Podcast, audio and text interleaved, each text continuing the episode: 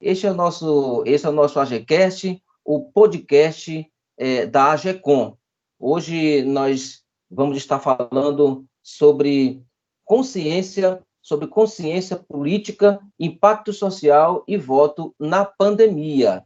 E hoje nós temos como nosso convidado para falar conosco sobre esse assunto importantíssimo, inclusive nessa época de eleição. Nós temos aqui o professor Robert Bandeira, que vai estar com a gente. Robert Bandeira, que é bacharel em Ciências Sociais pela Universidade Federal do Piauí e também mestre em Políticas Públicas, também pela Universidade Federal do Piauí.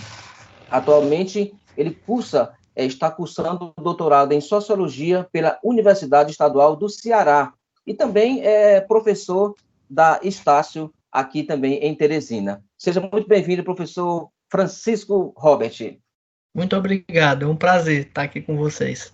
Ok, então, professor. Olha, a cultura brasileira usa como desculpa o fato de não gostar de política, para não se manter informado quanto a seus direitos sociais e conhecer de perto os candidatos que cuidarão do nosso país, o que vem resultando em anos de escândalos e roubos no governo, o voto consciente talvez seja a principal ferramenta de mudança para a política social. É necessário o eleitor votar de maneira consciente e interessada, depositando aí a sua confiança em candidatos dignos e honestos, por sua escolha também refletida nesse futuro da, da, nossa cidade, estado e, por que não dizer também do Brasil de maneira geral. É, como nós podemos, professor, fazer é, com que os nossos, os nossos, os nossos eleitores, né, o povo brasileiro, é, possa se contextualizar junto ao convidado é, para que a gente fazer é, com que o nosso voto venha a ser algo consciente de fato para a mudança política e social também no nosso país.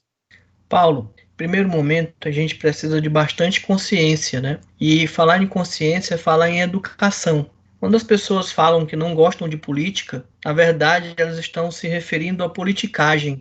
Lembro aqui até do famoso poema, né, do Bertolt Brecht, que ele vai falar da questão do analfabeto político, né? que ele vai dizer que o pior analfabeto é o analfabeto político, ele não ouve, não fala, nem participa dos acontecimentos políticos, mas o que ele quer dizer é que é com política que a gente resolve ou que a gente consegue modificar a realidade que a gente está presente. Então, para isso, a gente precisa muito de educação, e não é educação de matemática, português, mas uma educação política, né? Falta bastante isso para a nossa sociedade. Certo. Como a gente poderia, é, professor, é, estar conscientizando de forma fazer com que a conscientização política possa ser algo é, como meio de transformação social no nosso país?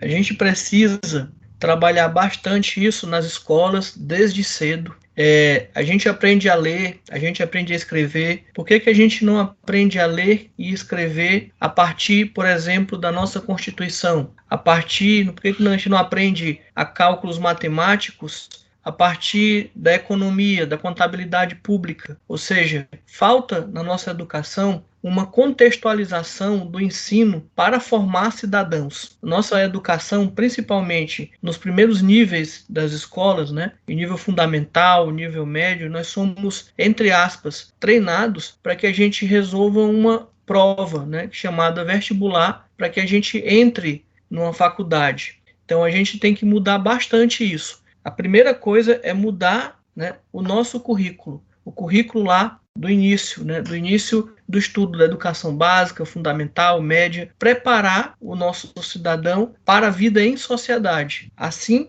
ele conseguiria realmente é, entender um pouco mais sobre política, economia, contabilidade pública, dentre outras coisas. É, tem uma frase do Darcy Ribeiro que é bem interessante, que ele diz assim: a política educacional que nós temos não é que seja um erro, né? Isso em relação às políticas governamentais, mas é um projeto, um projeto de quem, né? Projeto das elites. Certo.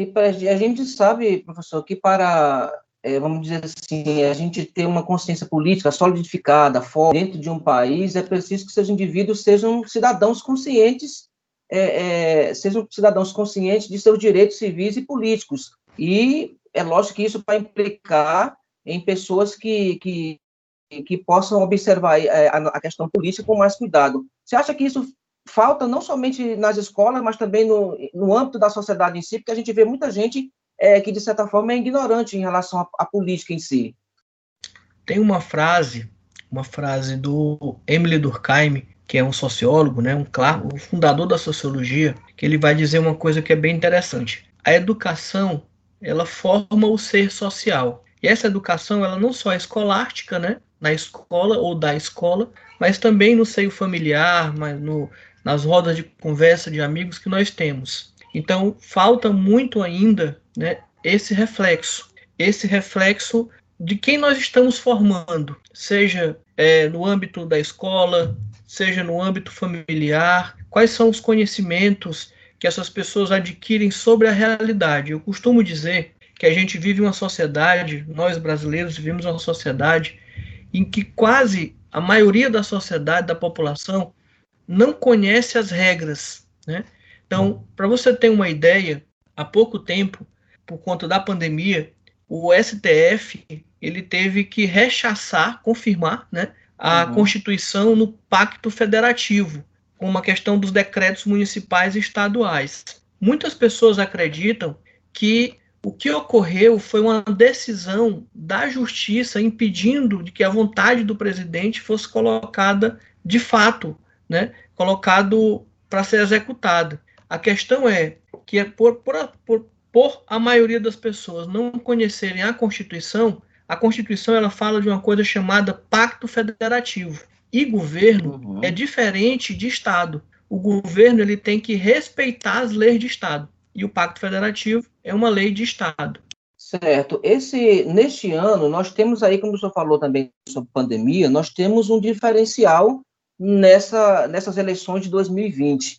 Eleição que está marcada agora para o dia 15 de novembro. É, e a gente vai ter quase que, que um, um, um, voto facultativo, vamos dizer assim. O senhor acha que é, talvez essa seja a, seja a hora do povo brasileiro, é, de repente, mostrar com, com mais clareza o quanto se, se há um descrédito na política por parte do cidadão brasileiro, você acha que vai haver essa, essa, esse quadro por conta desse voto ser quase facultativo nessas eleições de 2020?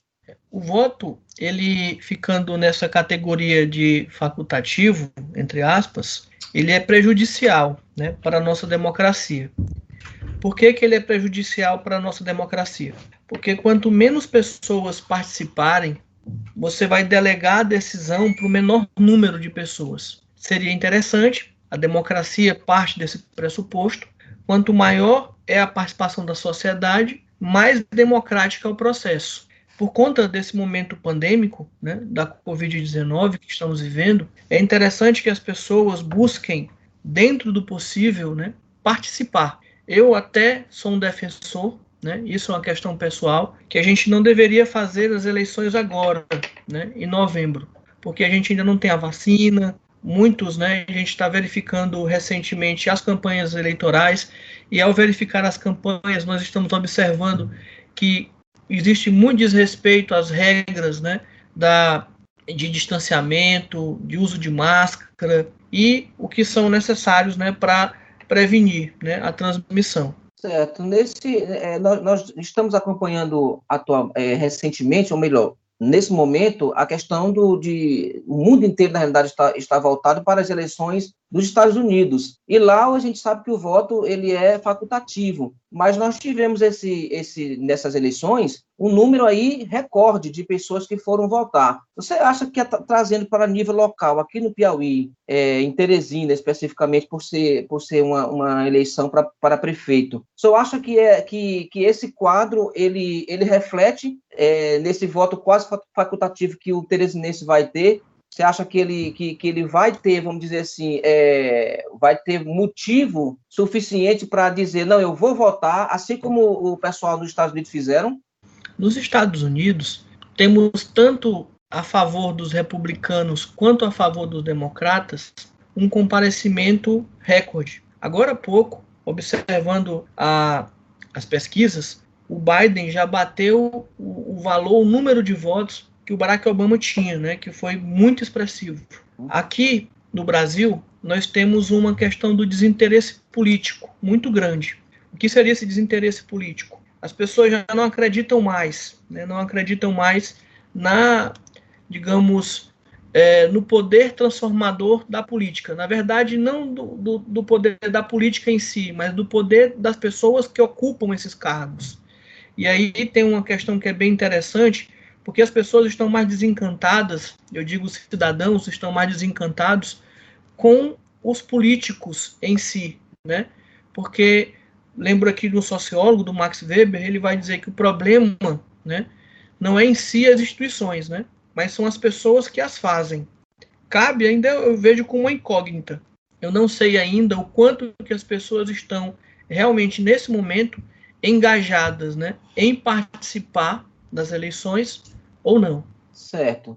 É, eu, eu lhe pergunto agora, quais, quais, quais são os prejuízos para uma sociedade que tem falta da consciência política e, e, que, e que ainda hoje age, por exemplo, vendendo voto, é, fazendo negociata com seu voto, quais seriam as, as consequências de uma sociedade como essa? As consequências são as piores possíveis. Você imagina um servidor público que não tenha consciência e vote em alguém que diz que vai privatizar o seu emprego. Você imagina um trabalhador assalariado que ganha um salário mínimo por mês, que sai de casa às vezes às 4, 5 horas da manhã pega vários ônibus, dois, três ônibus para chegar no trabalho e vota em um candidato que aprovou a reforma trabalhista, onde retira os direitos dele. Então, a falta de consciência política, pegando esses dois exemplos, faz com que aquele voto que ele vendeu, que ele foi levado, ele foi manipulado, se volte contra ele. Na verdade, muito ele vai se desencantar mais ainda com a política mesmo sem saber de onde veio, né, ou de onde vieram essas essas proposições. Uma eleição, ela é um momento de você montar um governo. A população vota e os, a, a votação final, na apuração, a gente vai ter a montagem né, de um governo. No caso, nesse momento, o municipal, onde a gente vai ter a Câmara dos Vereadores e a gente vai ter o prefeito, o Palácio Municipal. Nesse momento, se você não tem consciência de quem está votando, você pode estar criando uma cilada para si mesmo, ou uma cilada para o grupo em que você faz parte, né? seja trabalhador, seja empresário. Então, por isso que é muito interessante a gente ter a consciência né, política. E essa consciência política, ela só é adquirida com muita educação. Né? Por isso, inicialmente eu falei, é muito necessário que a gente tenha essa educação política, econômica, desde quando a gente é criança, para que a gente possa entender como as coisas funcionam. Então isso já deve, né, professor, já partir inclusive da, dos próprios lares mesmo, né, os, os pais e aqueles que têm uma consciência maior disso, tentar incutir aí já no desde muito de, de, desde a da mais nova idade dos nossos filhos essa consciência política para que quando eles possam ter de fato a idade ou chegar à idade da, do voto, eles possam votar de forma consciente, não é isso? É uma das estratégias. Uma das estratégias é a gente, enquanto pai, né, a gente poder também contribuir, né, orientando, é, indicando leituras, né, inclusive até vídeos, filmes, né, para que faça com que a pessoa pense, né, que nossos filhos pensem. Mas um papel, isso só vai acontecer se esse pai ou se essa mãe também, né, for educado politicamente, porque a gente acaba passando como verdadeiro para os nossos filhos aquilo que a gente acredita.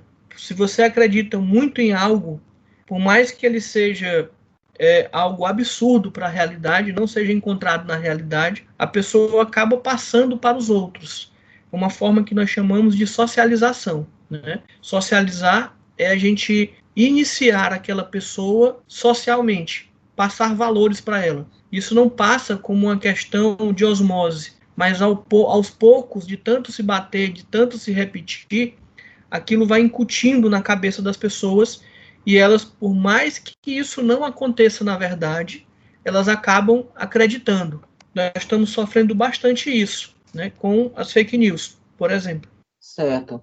Professor, então, para a gente já caminhar para o nosso, nosso final do nosso podcast, é, eu queria que o senhor, é, já com a experiência que o senhor tem, inclusive o senhor trabalha muito com essa questão de política também, é, eu queria que o senhor deixasse uma mensagem específica para os nossos ouvintes. Né? Como já falei, nós estamos acompanhando uma eleição que, que, tem, é, que tem aí uma, uma dimensão mundial, vamos dizer assim, mas também nós vamos ter a nossa eleição agora é, para a prefeitura aqui é, no, nosso, no nosso estado, no nosso, na nossa cidade. Qual seria, então, é, um conselho, vamos dizer assim, uma palavra para as pessoas que vão estar indo é, às urnas, né, vão estar indo votar aí mesmo que meio à pandemia, qual seria a sua mensagem para essas pessoas que vão votar? É, até mesmo para as pessoas que talvez estejam em dúvida sobre qual candidato votar. Qual seria a sua, a sua palavra para essas pessoas?